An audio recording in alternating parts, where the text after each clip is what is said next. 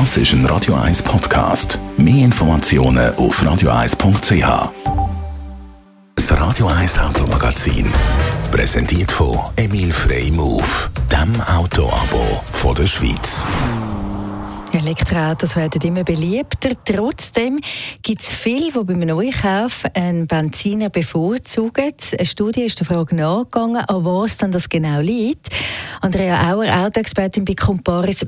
Was hat man denn genau herausgefunden? Ja, also gemäss der Studie von der Universität Luzern, wo im Übrigen mit Autoscout 24 der Uni St. Gallen und der Zürich Versicherung durchgeführt worden ist, gemäss der Studie ist der Hauptgrund die fehlende Lademöglichkeit, die Hai oder eben auch die Möglichkeit, die Hai sich eine Ladestation zu installieren. Das heißt, die hohen oder doch eher hohen Anschaffungskosten bei den Elektroautos oder auch die Reichweitenangst, das sind aktuell nicht mehr die Hauptgründe, wieso dass man sich vielleicht eben nicht nicht für ein Elektroauto entscheidet.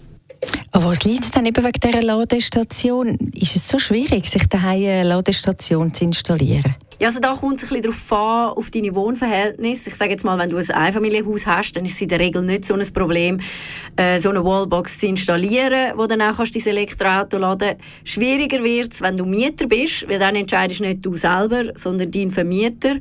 Am schwierigsten ist es aber sicher, wenn du Stockwerkeigentümer bist, weil dann gibt es nicht nur eine Person, die entscheidet, dann reden natürlich verschiedene Parteien mit und dann muss man zuerst mal einen Konsens finden. Was könnte denn Gründe sein, dass zum Beispiel ein Vermieter eben den Bau von einer Ladestation ablehnt? Geht es schlussendlich um die Kosten?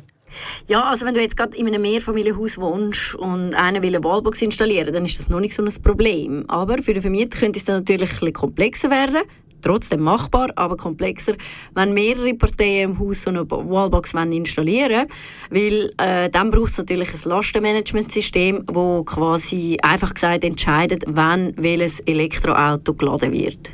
Es gibt ja aber auch noch die Schnellladesäulen. Sind denn die keine Alternativen? Ja, kann man natürlich schon machen, aber da braucht es immer eine gewisse Planung und äh, es ist natürlich auch viel teurer.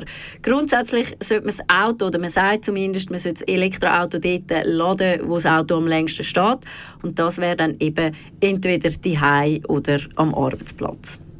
Vielen Dank für die Informationen. Immer wieder spannend. Andrea Auer, Autoexpertin bei Comparis. Das Radio 1 Automagazin. Präsentiert von Emil Frey Move, dem Autoabo von der Schweiz.